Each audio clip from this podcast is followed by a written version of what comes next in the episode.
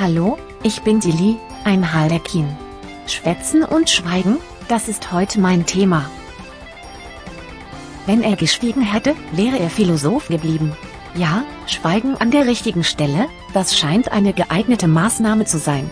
Also, warum jedes und alles kommentieren, was andere so von sich geben? Der Spruch stammt angeblich aus dem Altertum. Schon die Bibel hätte so etwas Ähnliches erwähnt.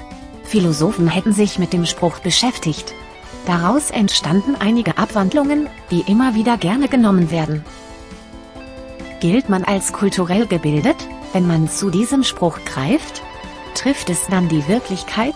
Macht man sich da nichts vor? Kriminelle, Kriegs, politische, gesellschaftliche Handlungen. Schweigen oder reden? Ist es denn nicht so, dass der Mensch nicht gerne schwatzt? Wie ist es mit denen, die ihr eigenes Leid nicht verschweigen können?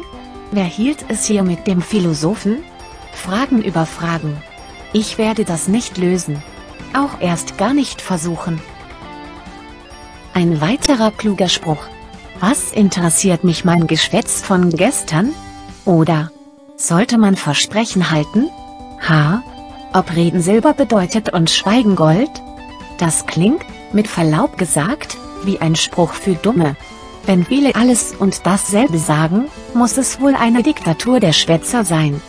Das gegenteilige Verhalten davon kann Tyrannei der Schwätzer bedeuten. Wie auch immer, ich werde weiter schwatzen, ob es gefällt oder nicht. Ihre Tilly. Harlekin